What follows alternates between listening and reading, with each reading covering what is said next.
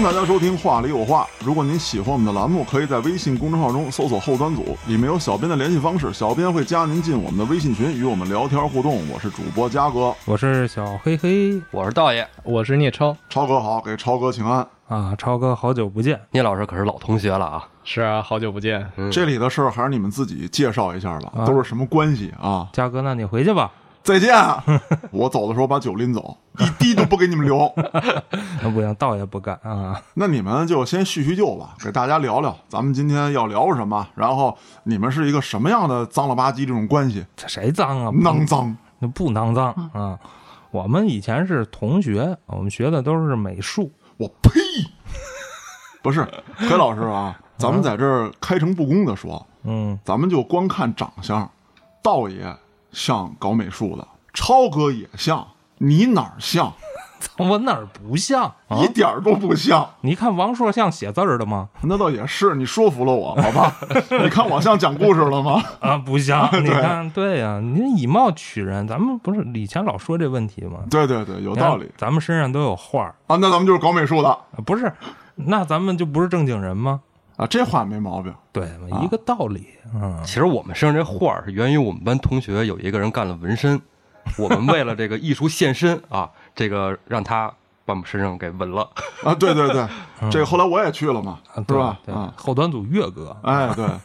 那咱们还是说回来啊，因为咱们都是发小，但是我跟超哥并不熟。嗯，你们就讲讲你们怎么在一起的，怎么就学了这个画画这事儿？哎，应该叫画画还是叫美术啊？咱也不懂啊啊，美术吧，啊，叫美术是对吗？不叫画画啊？都行，不要拘于小节，嘉哥。啊，行，好吧。哎，那我先给你介绍一下啊，嘉哥。嗯我们上学的时候啊，我们三个人是一个职高的嗯啊，我们职高的专业呢是广告艺术设计啊，职高是啊，哎呀啊，那是我大专的专业啊，职高是计算机创意哎啊，计算机创意。对我们这专业呢有两个班，聂超超哥呢是二班的班长，啊，黑羊黑老师呢是我们班的班长。嗯我们代表了这一届啊，哦，黑老师后来退学以后呢，我当了一阵临时班长。哎，对对对，所以坐你面前的，我们仨的仨班长，你知道吧？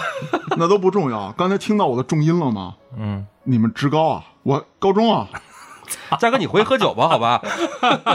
我在这一年龄段的学历又碾压你们，你怎么办？你看这个事儿，我特别想知道，就是你们为什么就学了美术这档子事儿了？道爷，你先别说，超哥你也先别说，我知道黑老师这是搞体育出身的，你到底是什么样的因素让你放弃了这个伟大的事业，然后从而拿起了画笔呢？这个咱以前节目里聊过，我从小爱画画，啊，但是呢没怎么特别正经的学过，然后后来一直练体育，那会儿都爱看漫画什么的嘛，嗯就爱画画。然后呢，我到初中毕业的时候，本来我这个跑得快啊，是真的快。嗯。啊，北京没谁了那会儿，嗯，然后学校都抢着要我，那会儿体师想让我去，但是我一想，体师又不是清华，是吧？漂亮，虽然说我在高中时段的话，如果我接着练，很有可能达到一级。如果要是达到一级的话，清华是可以上的。一级运动员是吧？对，那个啊年代清华是可以上的，就是你达了一级，基本大学你可以随便挑就了。挑了就，嗯。对，因为你你对学校很重要。啊，对对对，啊，你可以在全运会上，甚至说你会有什么表现。嗯。但是我不想练了，因为我这老腰啊，跟我这老腿儿啊，其实那会儿练的已经有点儿，我感要废。对我感觉不太好了。我嗯。觉得如果再练三年，就可能以后就轮椅了就，对，首先它不是清华啊，啊。首先它不是清华，但是我在体师有可能能达到一级，嗯。嗯，但是如果我达不到，比如说腰不好、腿不好，我可能就是个体育老师了，啊，这离我的梦想有点远。体育老师多好啊，照样拿工资，然后还不用上课，你的课全被数学、语文抢了。呃，你别说，咱俩小学那古二小那会儿，那体育老师石老师，你还啊，我知道，知道，现在五里坨小学校长了都，哎，可以啊。那是头些年的事儿了哦，头些年就校长了啊，现在不一定了。那会儿咱们上小学的时候，他刚去，刚当啊，对对对，老师刚当老师很年轻嘛。哎，嗯其实体育老师也还行啊，啊，有仕途的啊，黑老师后悔了。我感觉也还行。然后呢，我也考不上正经高中，对吧？嗯，你你可以考我们这种不正经的呀。你看我不正经的高中，不正经也考不上去。嗯，呃好吧，嗯，哎，杨杨庄对口是哪儿啊？以前？高中不对口，高中都是考的。哦哎，对对对，哦，那可能上不了。但是我觉得，如果我想上高中的话，应该能跟嘉哥一个学校，应该是可以。应该是差不多啊。只不过那会儿我实在懒得学了，我初三基本就没上。嗯这会儿孩子可能没那个概念了吧，就提招的那个概念。啊，现现在还可能还真没有。现在还有没有这个政策？有有有，还应该还是有的。有是吧应该还？还有哈，就是那会儿我们都兴提招，我们这一提招，初三基本至少一个学期基本就废了。这个就是九九年的时候，好像大学才刚刚放开放开招生，然后到零呃二零零二年的时候，大学才开始基本算是普及了。咱们那时候职高还没什么呢，觉得很挺正常的。你跟家里人说我上个职高，家里人也觉得没什么，挺正常的呀，上个技校是吧？对对对其实那会儿来说啊，就是高中并不一定是一个很好的选择，因为咱们上高中那个年代，就包括我吧，大学还没有把门开的这么大。嗯，对。那么你上中专啊、技校、职高，你能学到这个谋生技能。假设你考高中，最后你考不上大学，你怎么办？对吧？嗯，你还不如学了一门这个生存技能其实，在石景山这一块，啊，这方方面面的 对那个年代就是职高技校还是挺兴的。很吃香。对你像首钢技校。啊，对啊，啊，好多学生啊，而且古那绿植，学校环境也挺好的。对，啊，古旅职、黄职、啊。五三中，你说的是吧？啊对，啊，就那会儿挺兴这个的，而且卫校师范可多了。厨子。啊对。厨子其实挺好的，嗯，是吧？是就是拿着一包刀上课去，然后咱们学校特意把这个分部安排在分局旁边 对 啊，其实挺好的。那会儿当厨子也挺挣钱啊，对，现在当厨子在也可以。也也不软挺挣钱，啊对吧？其实那个年代啊，刚才是开玩笑，真在那个年代啊，我其实特迷茫，我一直在想自己是不是选错了。嗯，呃，削尖了脑袋，费了一年的劲。咱们原来都一样，初一初二谁学呀、对吧？都造去了。初三费一年劲，好不容易擦着个底线考上一高中，我能不能考上大学，我心里一点底都没有。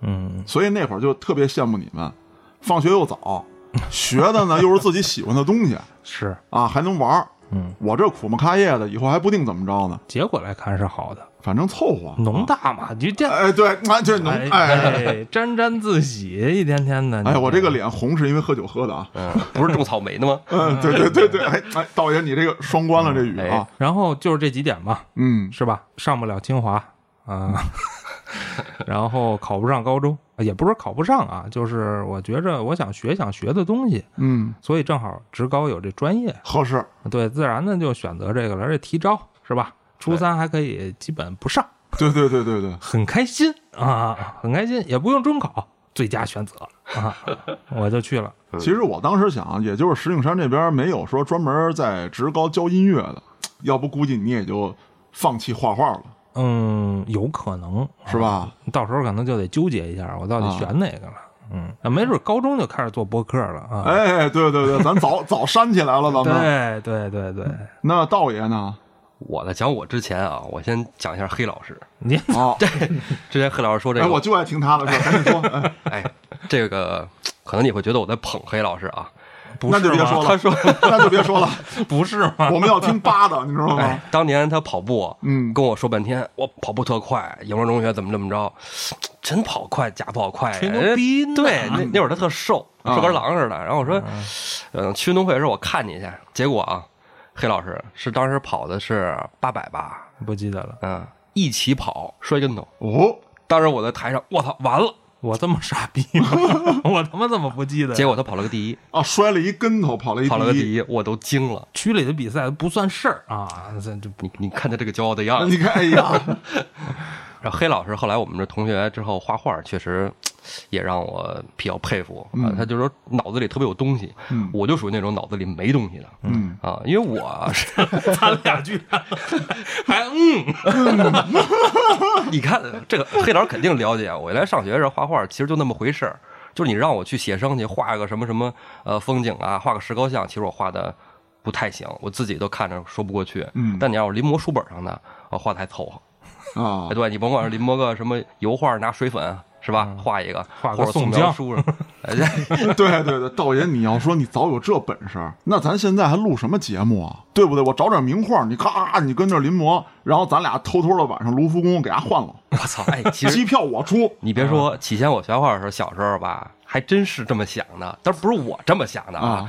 我小时候其实是学国画的，我从学前班吧就开始你想去学画画。把那个齐白石那调过来，对，当时我们家有亲戚在那个荣宝斋，哦然后我爸周末什么老带我去那儿看画，然后呢回来画就看画，但是你说这画成那种真是大家的那种画啊，你模仿起来是很难的。嗯我爸就是跟我说说，你看这画你将来画的好，画的赖是吧？你能画出高仿来，这也行啊。然后就天天让我就是临摹画，临摹国画。其实这种临摹画啊，我认为在教育小朋友的时候，这是一个错误的。嗯你让他临摹的太多了，他就失去了自己本真想的那些东西了。就是小朋友眼睛看到的东西跟咱们看到的东西是不一样的。哦，我就想拿毛笔画一奥特曼，哎，对，小孩儿的想法，你是 因为你看啊，就是很多就是大师，他在画画画到晚年的时候，越画越抽象，越画越抽象，是吧？就看那画，就像哎，这不是小孩画的画吗？这不是因为懒吗？这这个我跟高老师聊过这个事儿，就是说你你在一个那个年龄，而且你能画的非常精益求精的情况下，嗯，然后你把你自己心里想的东西表现出来，画的像孩子一样，他快乐，他把那个快乐表现在纸上，这就是艺术。咱下回把高老师弄过来再聊这事儿。我觉得对，把高老师说，我说不明白，我吧，其实上初中的时候吧，学习不太好。嗯，老师认为，如果我提招了的话，能给这个班级升学率这个减负啊啊！特早就跟我谈话，就说你看你又喜欢画画，然后你提招吧，然后我也不懂啊，回去就跟我爸妈说，老师说要不让我就是提招，然后反正也是学画画。我爸妈一想，反正从小也学这玩意儿，行，你去吧，肯定没问题，你自己喜欢就就成。当时我妈也提过，说要不你上高中，我我说我肯定考不上。我妈说：“那你你自己都说考不上，那就算了吧，你就提招吧。”然后我们家门口这高中有一家哥，不敢去。然后我跟黑老师就成为了同学。说到这儿，我讲一个题外话。你知道，在我高中那个年代啊，我特别想跟美术生搞好关系，就为一件事儿，让他们帮我画地铁月票。好样的！我还真画过，我操，临摹不是白练的。牛逼！你看没有？就是因为道爷说的这个，我突然想起来了你是把那个整个月票都画了，还是只画每一月的那一张小纸儿啊？刚开始的时候啊，是找人画那个每每月那小纸儿后来你月票被人劫了，啊，那那倒没有，因为我压根儿就没有月票，嗯，我就觉得有这东西就特省事儿，光画那帘儿不行啊，你没那底儿啊。是啊，当时是各路走访高人。啊，啊，花钱请喝汽水、吃冰棍儿加武力威胁，嗯。就最后啊，终于在一个黄职的学生的手里面嗯，弄到了一个仿真度非常非常高的月票底儿。我去，有手艺，啊，这个真的行。正好今天跟你们这学美术的求证一下，嗯。他画那个东西啊，不是用一般的水彩笔画的。他说他用的是类似于广告色似的那种东西，但是具体是什么不知道，水粉颜料，大概是那咱不懂，就是离远了给你晃一下，你不会因为色差的问题导致你的东西特假。当然说你白眼前，我今儿就要查你，那肯定也能看出来那肯定的。啊，对吧？对那聂老师分析一下，嗯，这个你们有画票证的吗？呃，还真画过。哎，其实那会儿月票也挺贵的嘛，嗯然后也不是谁都能买的，所以肯定就动这种小心思嘛，嗯，嗯，然后大家都有这个绘画基础，然后就用水粉颜料画嘛，嗯，因为水粉颜料本身颜色也比较丰富，嗯，其实画成那个样子也不是特别难。这是高中时候的事儿吗？对啊，那你们班怎么没卖到我们班来呢？这月票，咱班有我呀。这这贸易往来做的不太好。这就跟你从山西大同收点煤卖到内蒙一个道理，可能挣不着什么对他觉得你们也有啊。对对对，对吧？关键是他们并不知道你们班的实力啊。这个班长他主要拿手的是打架跟跑步啊，并不是画画。为什么把打架搁前面？聂老师说说吧，为什么跟我们这些人考到了一个地方？呃，我这个情况其实是有点特殊的。嗯嗯、我高中的时候实际上是在一个特种班里的。哦，嗯，这个特种班是靠学习成绩筛选进去的。特种班，咱们是上了一平行世界嘛？不是，我那个学校只有一届特种班，就是特招班，就是把全校所有学习好的汇集到一个班里，所以原则上我那个班里所有的人都应该上高中的。哦初中，初中你说的初中。啊。对，初中时候我哦是在一个特种班里，哦。然后你刚才说成高中了，我去，啊，不好意思，实际上就是我那个班是应该都上高中的，但是我一直到就是中考之前，其实还是在备考的，而且那个考试的成绩也是完全能上高中的，但是我就觉得可能学习时间长了，可能有点累了吧，心态有点变化，然后觉得不如学点自己喜欢的东西，所以就跟家里人商量了一下，你爸太开明了，真的。其实也聊了一宿。啊。像像我们这种情况都是，我操，你有个学上就不错，不，错对对不错对对对，你能踏踏实实的到学校里去上学，就比你当街溜子强，你知道？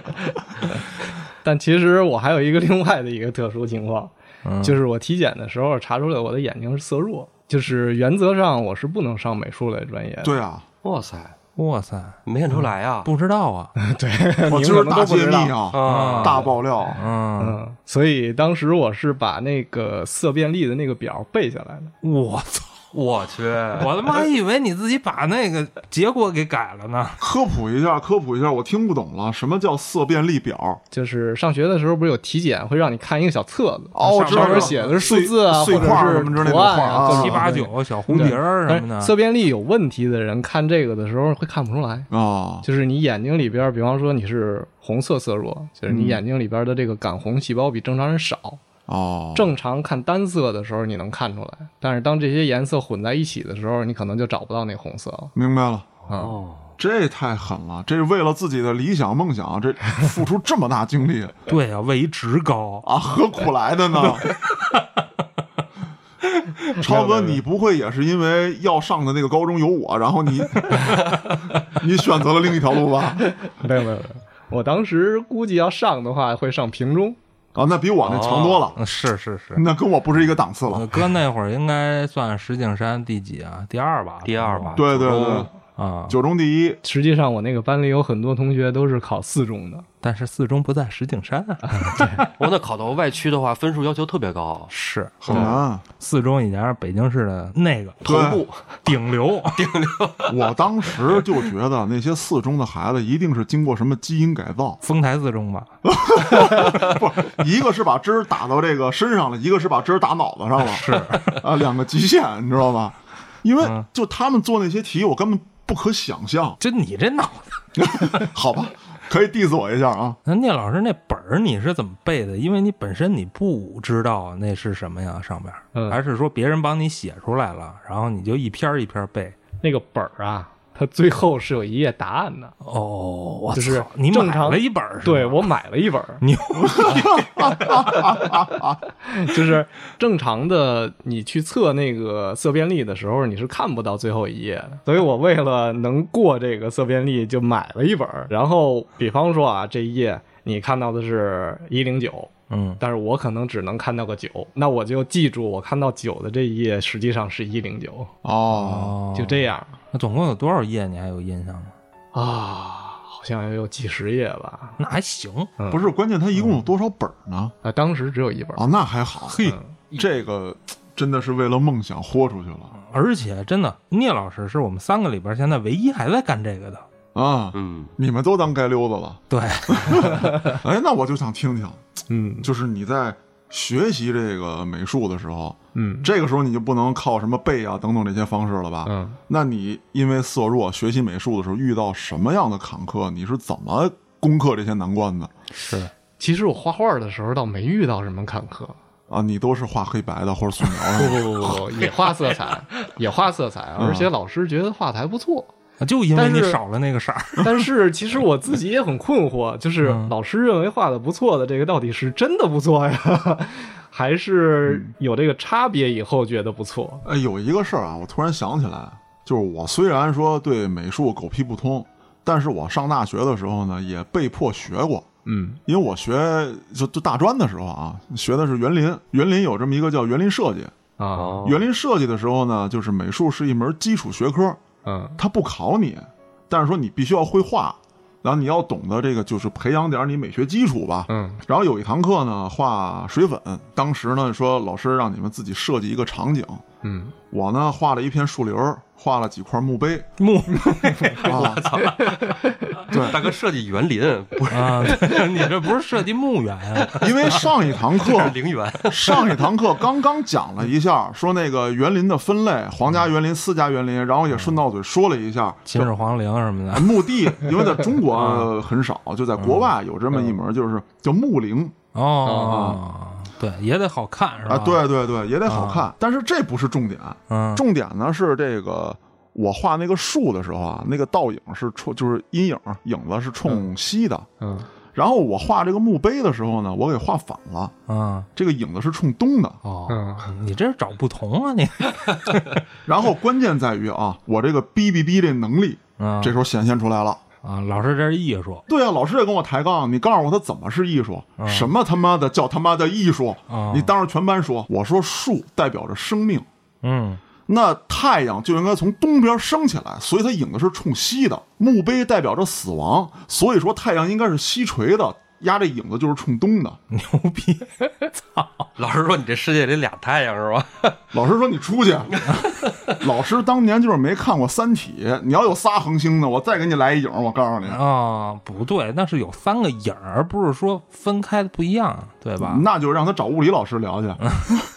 啊，说回来啊，刚才这是一个小插曲啊。嗯我呢，当年也很喜欢画画，要不是因为在家里墙上乱画被我爹揍了之后，可能现在我也是个艺术家。不信，那好吧，其实我是胡勒的啊，不可能。我就特别想知道学画画这个过程啊，你们就是专门在学校学，跟现在给孩子报一班儿去学个素描啊，学个国画，到底有什么样的区别？你们都是怎么学习、怎么经历这些事情的？其实这个还是有区别的，就是小孩儿去学画画的时候，实际上是看更多的可能性，就是让这个孩子去展开自己的想象力，去发挥自己的这个天赋。嗯对，嗯，但实际上就是像职高这种，就是素描啊、色彩啊、速写啊、这些东西，它实际上全都是模式化的教育。实际上教出来的人，说白了就都一样，就是一个标准化教育，就是为了让你高中毕业，可能再再去考一个大学，能过那个考试。啊，明白了，艺考。对艺考啊，对，其实我们觉得更像是面对工艺美术这个圈子，其实这是两个概念，就是真正的画家跟干工艺美术的，它不是一回事儿。哎，这个你细致说说，这是怎么讲这得问聂老师。啊？来，聂老师请。工艺美术实际上它是实用美术。嗯嗯，那比方说做个工艺品，它更偏向是匠人的感觉。对对对，对，哦，你这么说我理解了，匠人、艺术家。对，匠人和艺术家的区别。嗯然后艺术家实际上是要表现自我嘛，嗯就是近这一百多年以来，就是艺术家就逐渐转向就是表达自我。嗯过去那种艺术家可能就是啊比谁画的好，比谁画的像，嗯但是有摄影了以后，这些东西就没有人再在乎了，所以就转向表达自我了嘛。但是作为外行啊，其实我觉得，就我来说，我更看重匠人做的东西。我最起码来讲，我能看出这东西细不细，像不像，它复杂不复杂。嗯你给我拿一艺术品来，那你就说你能给我喷晕了，我就认你这是艺术。你喷不晕我，就像我画那个，我给你喷晕了，你没词了。其实很多时候这俩不冲突，就是说有一些艺术家、画家，他是建立在你这个工艺美术的底子之上的。比如说达利，达利我熟，大我们老喝酒。啊。达利园，哦，比如说达利，就是他本身你让他画的像，他可以画的特别像，嗯。但是他在这个基础之上，他又表达了自我。啊。当然了，也有一些画家是基础不是很好的，只不过就是起步就要表达自我，也有，你也不能排除。所以这个有时候不冲突。就是刚才黑老师说的这个达利，就是达利他是超现实主义画家嘛，啊所以他实际上画工是非常精湛的，他可以把这个东西画得像照片一样。哦但是他画的内容是抽象的，全是梦境。比方说这个钟表像鸡蛋一样，就是挂在那个啊，挂在树上，我看过那画对啊，所以他是用具象的手法表现抽象的事儿。嗯但是也有反过来，比方说毕加索这种，就是毕加索曾经说过，他十八岁的时候就可以画的像拉斐尔一样好。啊，就他是实际上他可以画的非常非常像的。嗯，他是后来封的啊，他后来的时候，实际上用一辈子的时间去追求把自己画的那个东西，类似一个三岁小孩儿，哦他一直在简化这个东西。我明白。我原来看过一个美术片儿，嗯叫《毕加索与公牛》，他刚开始就展现的是毕加索画了一头公牛，嗯然后他慢慢的简化，最后就变成一个线条了。对，当时看那个美术片的时候，其实对我来说还是挺震撼的。我突然觉得我又有希望了，因为我省去了毕加索前面所有的过程，我就能达到他最终的结果。我直接画条线，对，人不认啊，对你得先在十八岁的时候能画的像拉斐尔一样好。对啊，嗯，好些人觉得说啊，大师啪一甩笔就怎么着了，就值钱了这那的，但是大师这一甩笔就这一下儿，他可能我说的真大师啊啊，明白。啊，我说的真大师，他可能经过几十年的历练，才能找到那那一下的那个力，或者说那个嗯角度，这个不是看起来那么简单。能明白。我还特别想向三位讨教讨教，因为我个人最喜欢的一个画家是梵高。哦，但是你说我从梵高的画里真能看出什么来吗？不一定。可是就是他的那个色彩，他的构图啊，尤其是他的星空向日葵，我就那种扭曲，把你吸进去的那种感觉，我觉得就让我看着特别着迷。你们能不能在专业的角度去给我讲一讲他的作品？您去百度嘛？百度你知道是谁发的？那没准是我那老师发的呢，也没准是像我这样胡逼勒的人发的呢。呃，梵高实际上大家可能印象里他是一个穷困潦倒的人，嗯嗯，但其实不是啊，啊、其实梵高他们家是垄断了欧洲的这个画廊生意的。那我知道他哥哥好像是很有钱呃，他哥哥是呃他弟弟吧？哦，对他弟弟啊，他弟弟对，呃，他其实是一直靠他弟弟养着的啊，对对对，我看过那个电影嘛，对对对，他一直是靠他弟弟供养的，然后他自己就专心画画。嗯实际上，他一开始画画也不是现在这个风格，其实他一开始画的东西就是很拙的，就嗯是不像现在这么洒脱。他实际上是在巴黎和这帮玩印象派这这些画家接触了以后，然后才知道哦，原来色彩是这么画的。实际上，当时的画家已经是后印象派了，也就是说，他们不再专注于最早印象派那种纯技法上的表达，嗯啊，而更注重自己内心的感受。所以这就是为什么你看梵高的东西，实际上是有那种共情的感觉的。啊，就是他的作品其实是能引起观看者的共鸣的，对对对对啊对，嗯，这是一个很很高深的境界。主要是因为他嫖娼，可能你有共情。没有没有，那是郭哥供的啊，那是郭哥供的。我跟他供是嗯。他也喝酒，动不动也喝大了。是。啊，苦艾啊什么之类的啊。对对，其实说到这儿啊，我倒有一个特别大的疑问：你们喜欢画画，那是因为当年你们有爱好，是。突然有一天有老师逼着你们啊，比如说一个石膏，你给我描一百遍，素描描一百遍，然后这个东西你给我画什么一万遍，到那个时候会不会把你们的这个呃兴趣爱好完全都击碎？不会糊弄他呀。我漂亮，老 baby 这话到头了，知道吗？你看每每礼拜十好几张速写，谁他妈认真画呀？周几交来着？周一吧，周末好像是十张速写，然后一张素描。记忆深刻。咔咔的就瞎葫芦就能葫芦出来。你速写这东西没标准嘛？礼拜一，礼拜一早上上学就搞定了。那第二个问题，我为什么那么喜欢画画？你们知道吗？不是因为月票吗？啊，不仅仅是这个 肤浅了，肤浅了，老 baby，肤浅了。我喜欢看模特儿，哦哦哦大哦，姑娘挂一窗帘子，然后这窗帘子还啊行，我懂了懂了，嗯就是就是你想自己画挂历呗。啊，啊我我喜欢长什么样，摆什么姿势的。我哎，对对对对对，哎，你别说，以前有，还真有这种人，就是嗯。咱们那种画画带色的漫画的，其实后来有好多干这个了，哦，啊，叫 H 漫画嘛，啊，啊，哎，这漫画什么呀？滚！我没画过。道爷连看都没看过是吧？那会儿都有光盘了。啊，别这挺打脸呀那也是一个产业，那也是一个产业，在就是中国发展不下去对，但是后来说你可以直接跟国外有一个啊，公告联络，对对，就不一定你给中国，毕竟中国没有这个产业链嘛。你们不用说那么高深的，我就想问你们当年画没画过？画过，画过哎，嘉哥，我跟你说，你肤浅了。我跟你说，你刚才说那画那挂历啊，你家挂历都是穿着泳装的吧？啊，我们当时确实画，我们画都不穿，对，你们画在更衣室里的。画室里的。对啊，那女的还在更衣室里呢，我那是穿好衣服之后到泳池了，对不对？对对对 哎对对对对对，但是你们就光画那照着画画吗？你没有真人吗？真人啊，真人啊真人模特的，对啊，真人模特儿，你们早跟我说这些啊！我上他妈什么高中啊？我 考大学有意义吗？我考我农大，我不是还是给黑老师打工吗？有用吗？我只记得画过女的，男的画过？男的画过，第一个画的是男的。对那你们就都逃课了是吧？没有没有没有没有，认真观察，我记得倍儿清楚啊，嗯，咱画第一个是男的，道爷，我打断你一下，刚才聊这个裸模，说到女的的时候，你不动声色，为什么突然说到 第一次画男的的时候，你就不让大伙儿说了，你就来 这劲头子，不是不是，你知道吗你离我远点儿，我发现一个特别有意思的事儿，我你去自己找郭哥去，赶再给听我解释，你听我解释。给你最后一次机会啊！我发现特别有意思的事儿啊因为我这人比较善于观察，但不是观察模特啊，嗯观察这个同一画室的同学。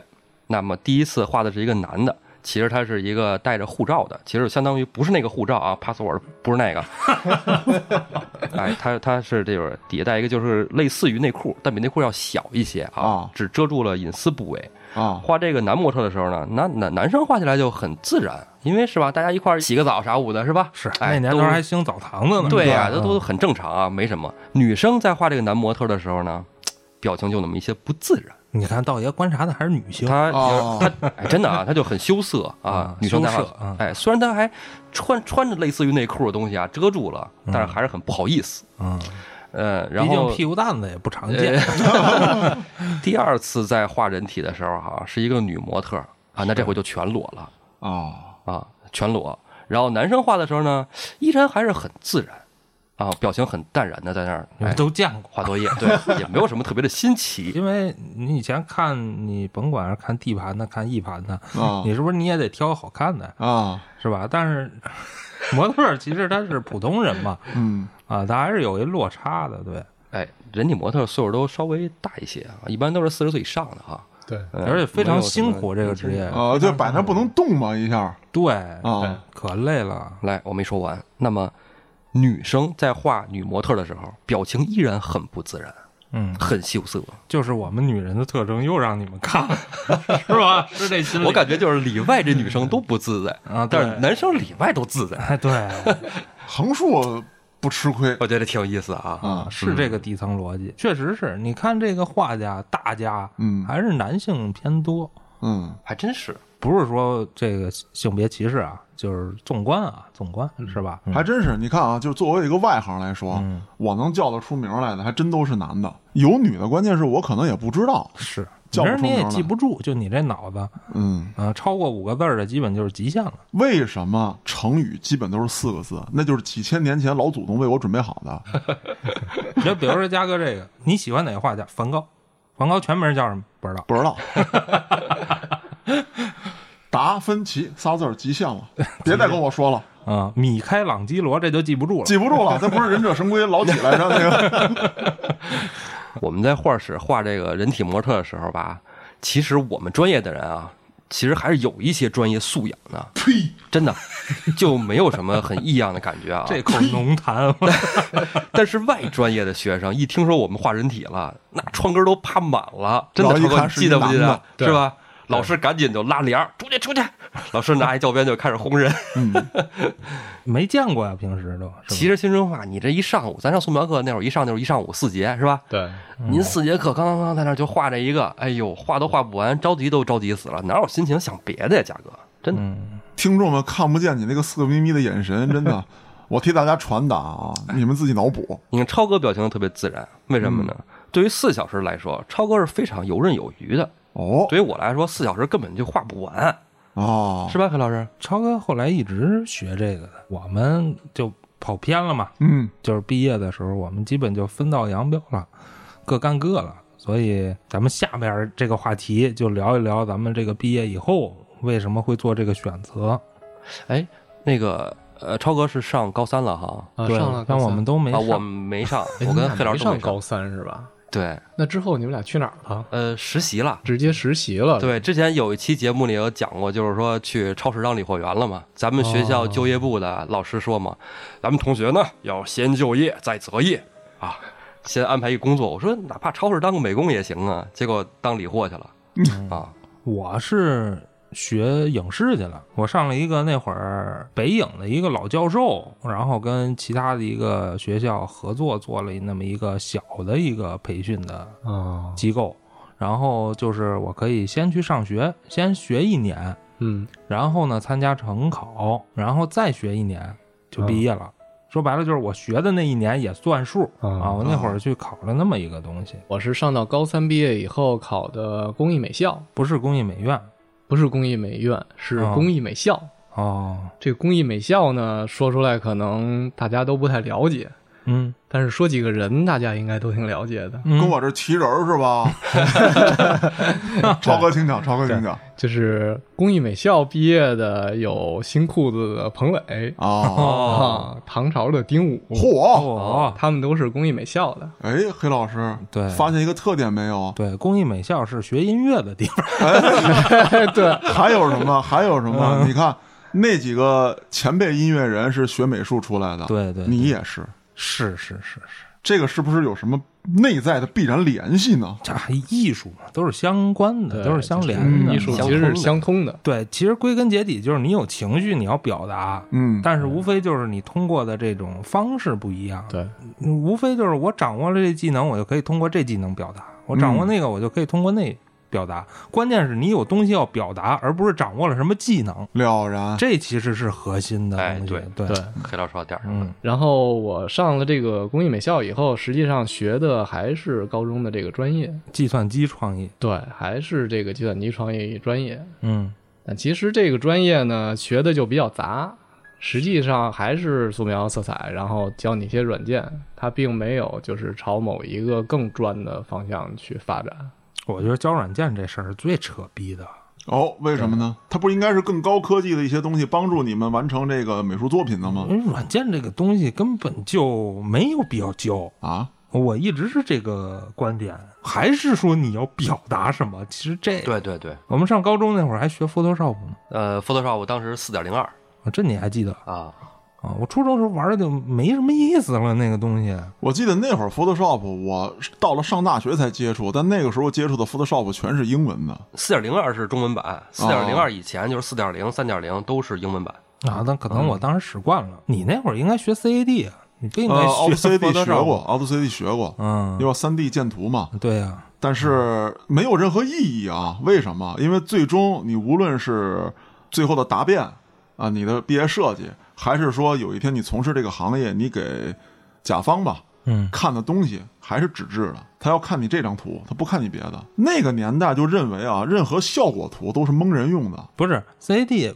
不也能打出工程图来吗？可以打出工程图。对啊，但是就很奇怪啊，就在那个年代，所有人不认这种东西的工程图，嗯我要看你手绘图。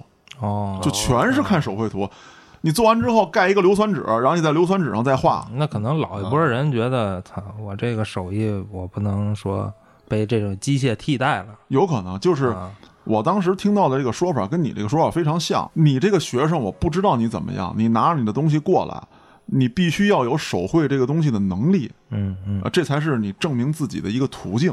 是。当然，这是题外话啊，咱们还是继续说回美术这点事儿来。那聂老师，我有一个问题比较感兴趣，就你刚才说你在工艺美校学的东西跟咱们职高时候差不多，嗯，对，那教的有什么不一样吗？工艺美校实际上比职高教的就多了三大构成，也就是平构、色构、立构。是怎么个构成法啊？呃，三大构成实际上就是平面构成，然后色彩构成和立体构成。各位听众啊，现在看不到我们几个的表情，就是当超哥说到三大构成的时候。啊，我们几个都在那，嗯，然后点着头。其实我们仨谁都不知道这是什么。别说了，啥也不是。你简单说说吧，这三大构成。聊聊聊聊，啊，其实三大构成是最早从包豪斯演变出来的。哦，什么玩意儿哦这个我还知道。呃，就是包豪斯设计学院，啊，这不是一个蒙古语吗？包豪斯，啊，不是不是，不好使，不好使啊！对，那会儿还引起了一阵浪潮啊。对，就实际上咱们有现代设计都是从那儿开始的。嗯哦，就是包豪斯是一九一九年建立在德国的一个设计学院，嗯，也就是所有的现代设计的基础都是从包豪斯这儿建立的。厉害啊！啊、我刚才说的这个三大构成，实际上都是从那儿演化过来的，多年沉淀积累，然后最后总结成这个三大构成。也就是学设计的，其实你只要掌握了三大构成，实际上理论上说啊，你就应该已经会设计了。平面构成是这样，平面构成实际上，呃，举几个例子来说，比方说特异，这个在平面构成里就是我放一堆重复的东西，其中有一个东西跟其他长得不一样。哦，一片白兔子里边一黑的哎，对，嗯这个东西就是吸引你的那个点，啊，对对，对就它就是现在在平面构成里边的一种设计手法很。常见，很常啊见，对，很常见。只不过大家不知道它是平面构成里边的一个东西。另外，比如说对称啊，那左右对称、上下对称，或者是斜角线对称，电影里也很常见这种，对对对对对啊构图那叫啊。对，这些其实都是平面构成的范畴。那下一个是呃，下一个色彩构成，色彩构成可能比平面构成要更丰富一些吧。哎，说到这儿我就有疑问了。超哥在节目一开始说过，他这个看色彩有问题。嗯，那你怎么能应对这个色彩构成这个事儿？你先说说什么是色彩构成，然后你说说你怎么应对的。对大学这一块儿有没有影响了？嗯，嗯，其实还是有影响的。如果我说没有影响，那是不可能的，因为这个生理上的这个缺陷是没办法通过自己克服的。是，超哥，咱们接着说色构这个事儿啊。嗯，这个色够是怎么个理解？就是我挺色，我现在够了。我够价格你不够，其实色够就是说简单点儿，就是一些呃临近色呀、对比色呀、互补色呀，其实就是你平时的服装搭配这些东西嘛，就是色彩构成嘛。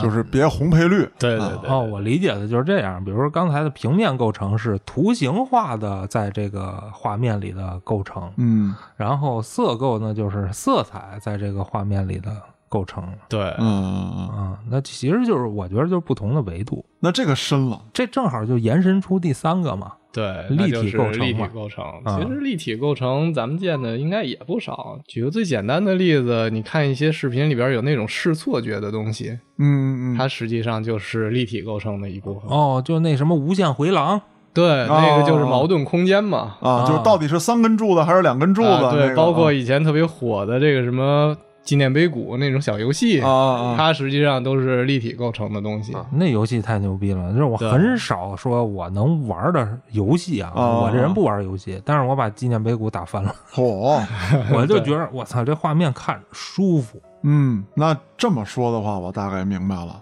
那学完美术，在就业上，因为这俩货现在是没干这行啊。对对对对对 算沾点边儿，沾对对，点边儿。沾边儿啊，其其哦实工作当中还是有，比如说咱们带着那个咱们 logo 那胸针，嗯对吧？那都是我还在做设计。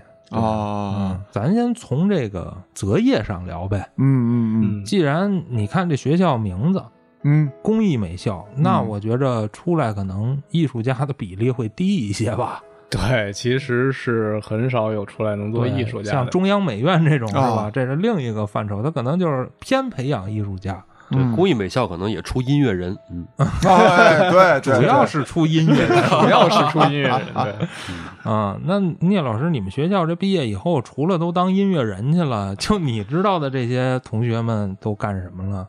从事跟美术相关的多不多？其实从事跟美术相关的一点儿也不多。哦，跟别的大学是一样的。那，对对对对对 对，所以大学这个意义，哎呀，哎不提了啊。对，有一些混的比较好的，可能就去做管岗了。啊，啊，嗯那完全是人的问题，跟专业没关系嗯，对，那是他自己已经不上手做东西了。啊。是啊，嗯，也可能是路子的问题他说的应该是类似 BAT 这种大厂，是吧？那就不是路子的问题。啊，对对对啊你至少得有张嘴，是吧？嗯嗯，像嘉哥一样，嗯，啊，好吧，嗯至少设计 PPT 的水平得高。是 对，那还有的可能就更神奇的，现在都开始算命了。这个有意思了啊！这怎么理解呢？算哪方面的呀？是塔罗牌啊，还是易经啊？还不是拿一个给你测视力那个，你看一下。其实他原来也是做过设计的，嗯，这个就引出一个比较尴尬的问题，就是你学完设计以后，你到底适不适合做设计？我觉得这个学的时候可能就能发现吧。这个在之前你不是说过我心里那个逼数成长的很好吗？因为有些人不适合的话，他就没法判断，为什么呢？因为他不适合，他不知道什么是好，什么是不好。哦，多被 HR 撅几次就好了。我觉得有很多这种人，他明明做的跟屎一样，但是他自己不知道。可能有的单位需要这种，因为老板的审美也跟屎一样。对啊就是每个单位他需要的水平不一样。对就，比如说某宝上的一些设计公司，哎，对对，最近我被他们虐的可以啊。那咱们说回来，刚才超哥讲那个不是个例，这是一个普遍现象。我学农业的，那你现在去问问那些同学，有几个真的在干农业？沙老板咱不用说了，嗯，人家站着房躺着地，人家不用干农业。看的是工程，啊，对。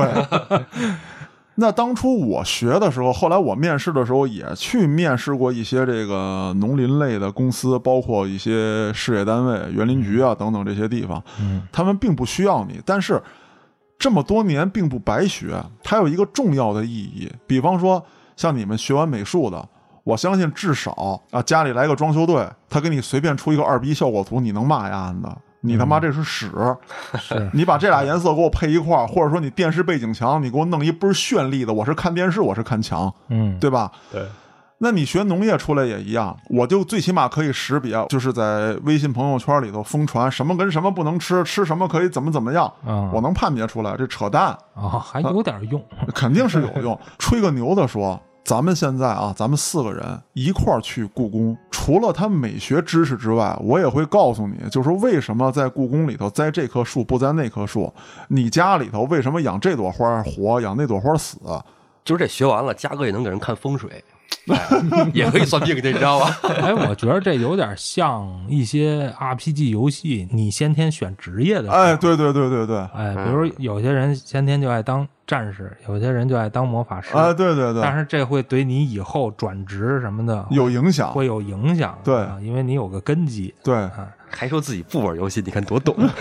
操现在游戏不是这么设定了吧？我举一个简单的例子啊，嗯就是在男生宿舍的楼下，就咱们说大学啊，在男生宿舍的楼下，基本上不会种植绚丽的花朵，为什么呢？因为男生在那个年龄本身就是一个躁动的年龄，啊，他每天下楼看到这些绚丽的花朵，还有那些花枝招展的女同学的时候，容易发情。呃对，然后在疗养院、敬老院这种地方很少种松柏，哦因为这些树是出现在墓地里面。啊，怕它永生了。我 都 哎，对，对，啊这些东西就是说，你可能永远这一辈子你也用不上，但是说有一天你你用上它的时候，你不会犯那些最低级的错误。说回来啊，我特别感兴趣，你那同学到底是算什么命呢？嗯，因为他自己本身就对易经啊什么的比较哦感兴趣，嗯，当然也是做设计很多年以后，发现自己好像不太适合这个职业。很多年以后才发现，那那我觉得他这算命应该不太准 应该是，要不早该给自己算明白了。啊。这也可以后天学呀。你刚才像说什么易经嘛，是吧？嗯给人批个八字啊，起个名儿啊，是吧？是是是，然后再进修个奇门遁甲、梅花易数什么的，是吧？你别说，这挺爽的。租我们家房子那一家人，里边有一老爷爷，就是算命的。哦，然后呢，每天就在我们家墨尔口那边小区那个过道里，就支一小桌子，就给人批个名字呀什么的。哦，我就退休干这个，比比摊煎饼要轻松的多。这个要背要学东西也特别多。是我觉得啊，就是学艺术类的，甭管是音乐还是美术啊，这人多少都得有点灵气儿。嗯学艺术的人，无论说你是搞类似于像刚才说的工美这一系列的，还是说搞艺术创作这一系列的，他会有一个得天独厚的优势。比方说，我是爱画画的，我是写字儿的。我是等等等等搞这一系列跟艺术沾边儿的东西都行，我的本职工作跟这一点关系没有。有一天我退休了，我能拿这个骗钱。就是在昨天，我接到一电话，说这个在什么什么地儿有一个画展，听说是你们这儿协办的，就是我们的单位啊协办的。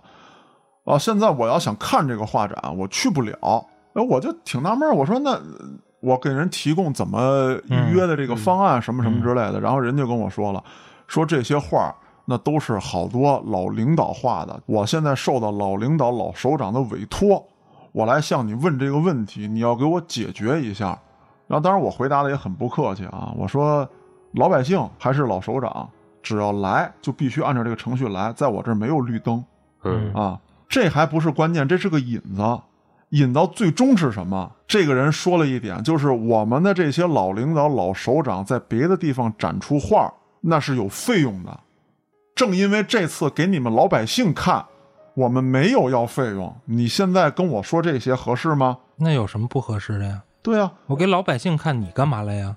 所以就说你说自，己画你没看过呀？哎，就是说嘛，这个嘉哥啊，我跟你说啊，这个我跟高老师聊过这个问题，嗯因为我身边也有这种情况，就是像你说那些老领导退休以后啊，他们未必是以前学过画的，而是他退休以后才开始学画，但是。因为他退休之前的身份，所以很快的就加入了某书法协会 或者某美术家协会。就是因为他加入这协会以后，他觉得自自己，他觉得我行了，我人家好多人捧着他嘛，他就自己被认可了，我成艺术家了，然后参加各种画展什么的，这种就是是吧？这让高老师回头再 有机会再说。咱专门做一期呃，嘛。咱们专门做一期让高老师骂骂这帮丫子。对对对哎，，因为高老师吧也是很多画展的评委，所啊，看过恶心东西多了。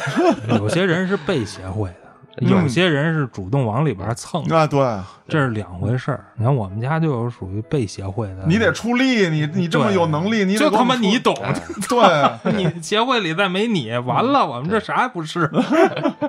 还有那种一般老百姓被协会的，嗯，我妈是一个打跆拳的普通的老太太，啊。在公园里打的。后来是因为零八年奥运会的时候，啊，马拉松比赛，马拉松比赛跑出去了，人不就都空了吗？赛场那帮观众看啥呀？然后底下就组织好多演出嘛。然后我妈是太极剑阵里的其中一个，哦，然后参加完了这之后，稀里糊涂的就成为西城区武术协会的了。火，其实就是一公园练太极剑的一老太太。哎，说到这儿，咱讲句题外话啊，就是我也取得了一些比赛的成绩，自己也练了这么多年，武协大门我在哪儿我都不知道。那咱们还是接着聊聊这个美术毕业了以后他都能干什么啊？我觉着应该有两大类人，一类呢就是我学这个的，但是呢我学的时候或者说我毕业以后，我发现我不适合干这个，可能绝大多数人没去干这个。对，还是算命好一些。对，然后呢，其实，在美术这个行业里，可能还有很多人他不是学这个的，对他后来发现我适合干这个，嗯，对真的，比如任老师，嗯没学过美术，他画的比谁都好，你这就特别的诡异。那这算不算老天爷赏饭吃啊？对啊，天生有这个灵性，他就适合干这个。对，但你别忘了，任老师的音乐造诣非常高啊，是他什么造诣都很高。个儿也挺高的，颜值也挺高的。还真是。嗯，那咱还是说这个美术啊，在在大众领域啊，它需求比较多的，除了咱们常见的，像什么设计师嗯啊，甭管是什么 UI 的、网页的，还是什么平面广告的，这是一大块。还有一些是工艺美术领域的，比如说家里的这些量产的这些油画啊、雕塑啊、嗯这种东西，应该都是工艺美术领域的。对那还有什么我们不太知道的？那可能像摄影师，这跟美术有毛关系啊？其实一个好的摄影师，实际上还是需要对美术方面的这些基础有一定的了解的。就比如咱们的剑术啊，啊，呃，我们也是一般的啊，也都是那个职高的啊。嗯嗯，呃，还有像插画师，插画师这个还真不是说特别常见的一个嗯，职业，就没有说哪嗯朋友说是干插画师的。你要说干设计的一堆啊，对对对，啊，对那可能需求比较多。但是我一直觉得插画师这个职业特别牛逼，我也跟大家说一声，其实咱们聂老师也是一个插画师。嗯我这个比较业余，比较业余。我不知道这个插画这东西可以变成一个，就是说需求量很大的职业吗？嗯，插画师是这样，有一些插画师他是专门给出版社供稿的，出所以版社他是一个就是相对比较稳定的这个工作。比方说说，这本书里需要一些呃插图对嗯，对，哦，就是比方说一些儿童读物、绘本，绘本，就是这些东西。哦嗯，那其实还是个稳定职业啊。对，这种实际上是个稳定职业，但也不是一个什么高收入职业。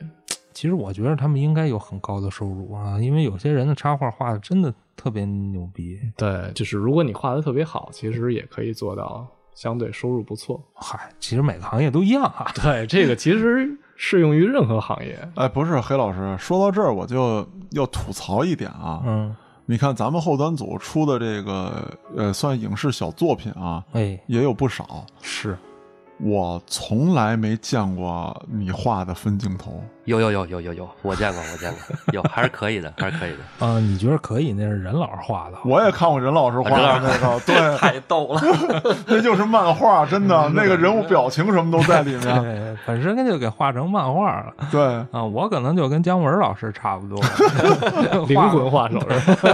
火柴人儿。我主要就是知道，哎，人站在哪儿，他要往哪儿去就 OK 了，我不用判断他是谁。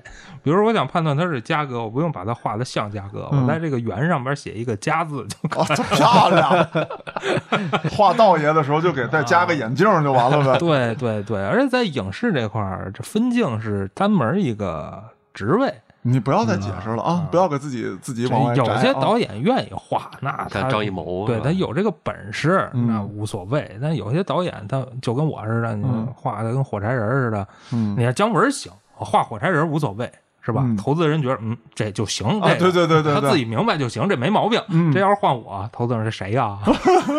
滚蛋吧！啊，所以分人啊，分嗯人。对于我来说，可能就需要一个像任老师一样的专门画分镜的 啊，然后去给资方啊，去给什么制片看。对，那咱们啊，回归正题，嗯接着说这个美术在工作以及生活当中的应用。我觉得啊，在我的工作应用中还是比较广的。你看刚才咱们说，就是职高毕业之后，其实那会儿美术没学什么嘛，基本就是学了个基础哈。是，然后去超市上班了嘛，嗯在超市上班，你说当个理货员干嘛？除了上货搬箱子是吧？每天晚上整理这些货架。嗯那这个货架同样都是洗发水，分不同瓶儿的大小，还有不同的颜色，你怎么分？一排摆多少瓶儿？嗯，啊哎，这个就嗯至少你保证你自己觉得好看。哦对吧还给摆出一个渐变来，顾客来买东西的时候也会觉得心情是愉悦的，是，嗯，对吧？然后再然后呢，你按功能分类，按色彩分类，按瓶的形状分类，是吧？这都非常有意思。哇，这高级了，哎，工作中也好玩啊。这高级了，然后后来不就之前节目里讲过哈，改行学编程了吗？虽然程序员感觉跟这个美术丝毫不沾边儿啊，然后我大学专业也是学的这个，就编程吧，怎么说呢？一开始只是对着屏幕写代码嘛，然后后来呢，我选择了前端这一块儿，就是跟设计是相关的，就是设计师呢把设计图给我，我把设计图呢用代码给还原出来，做成网页、或者是软件。那么在实际工作中呢，经常会有就是说设计师特别忙，时间排不开的时候，然后领导比如说我要加个小按钮，我要加个动图，这个时候你怎么办？那你说我就不需要等设计师设计完了再给我，我做完了加班，我完全可以就是说，那我我要不自己设计吧，嗯，直接跟设计师说一声，你要没工夫我自己来吧，对吧？我说你下岗呗，不不不，人家专专业设计师设计肯定好，我心里这个逼数成长的还是可以的啊，就是我确实没有说让我整体设计的那种。嗯哎嗯，感觉啊嗯，但你要说你把同样的色号给我，我绝对不会使差的地儿。废话，对，但是你要 那就是智商问题了。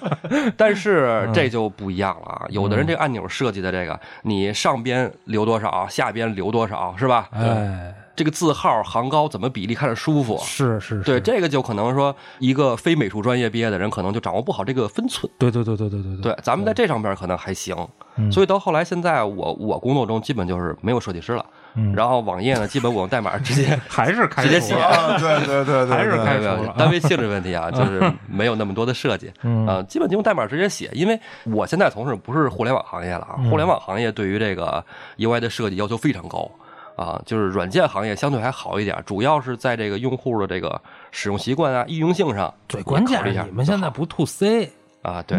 全做 to B 项目，关键是能不能使，对好看不好看不重要。还有就是一个就是流程设计，这个其实也是一个设计范畴哈。现在就是都叫 UE 哈，用户体验设计。对，嗯，就是刚才像咱们说的那个色彩构成，嗯就例如说我这一个大表单，我填完了以后，我这个按钮的位置在哪儿？如果说我想强制用户这块儿呢，选择的是让他注册，嗯那我就把注册的按钮放大，然后取消那按钮做成灰的，或者做的更小，嗯让用户去忽略掉它，让他去强制感觉哦，我就是应该来注册的，对，是吧？这个就是有一个用户引导在里边，这都是设计。不点它难受。哎，我觉得在工作中应用的还是挺多的，嗯，审美特重要，是，特重要。就是如果跟领导能达成一种默契，或者领导非常信任你，放手让你去搞，我觉得一个对于做设计的人来说，这是一种享受。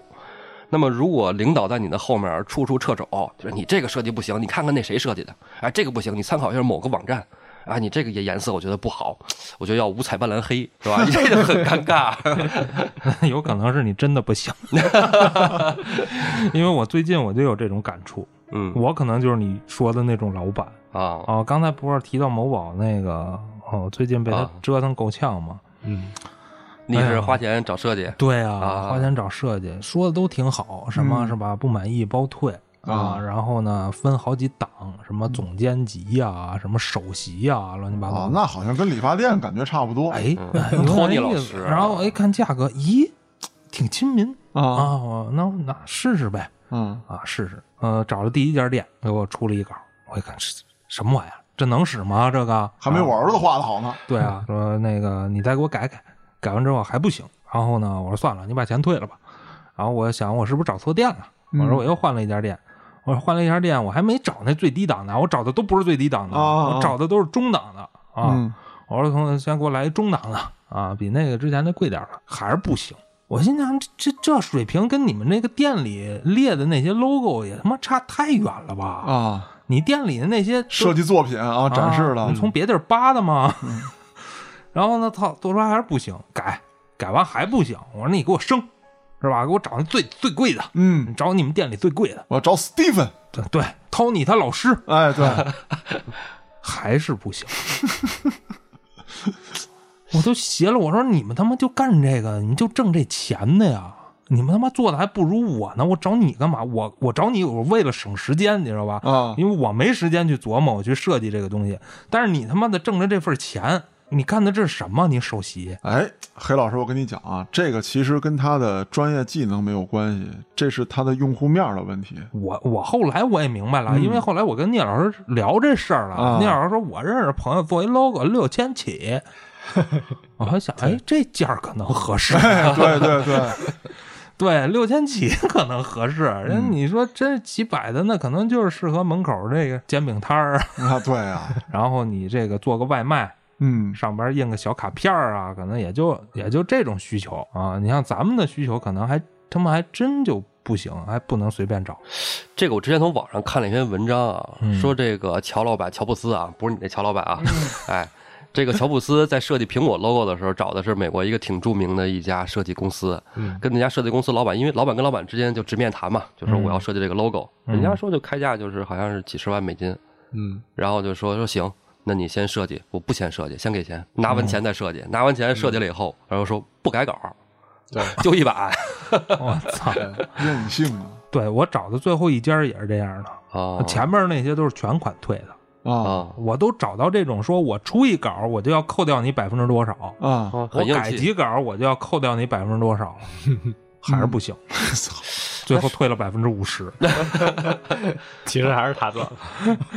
哎呦，有时候我想啊，这些公司会不会都是这种合作制的？毕竟你没法去实地考察，对他嗯没准就是只开了一个网店，对，对，然后呢，他跟很多的设计师有联系，说白了就给人派点私活儿对啊。我不知道真假，聂老师知道吗？其实这种应该还挺多的。是吗？对，那他们里好多店里那照片儿，什么公司好几十人，然后巨大的办公室，就是随便从别的地方扒来的呗。我现在也有这种感觉。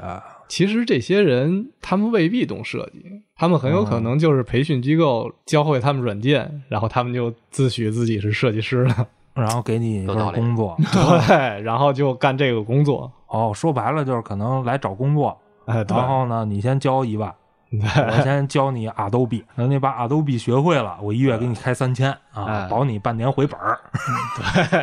哎，我觉得还有一更狠的招儿，嗯。就是很多公司不是面试嘛，嗯。然后你就是我给你出一个小小作业啊，你回去设计一稿，然后就你花钱买这个使了 logo，就啊，对，这种也有出一个。面试题，你回去设计一个，然后明儿交给我，明儿交给你，给你发过来，你看这 logo 行不？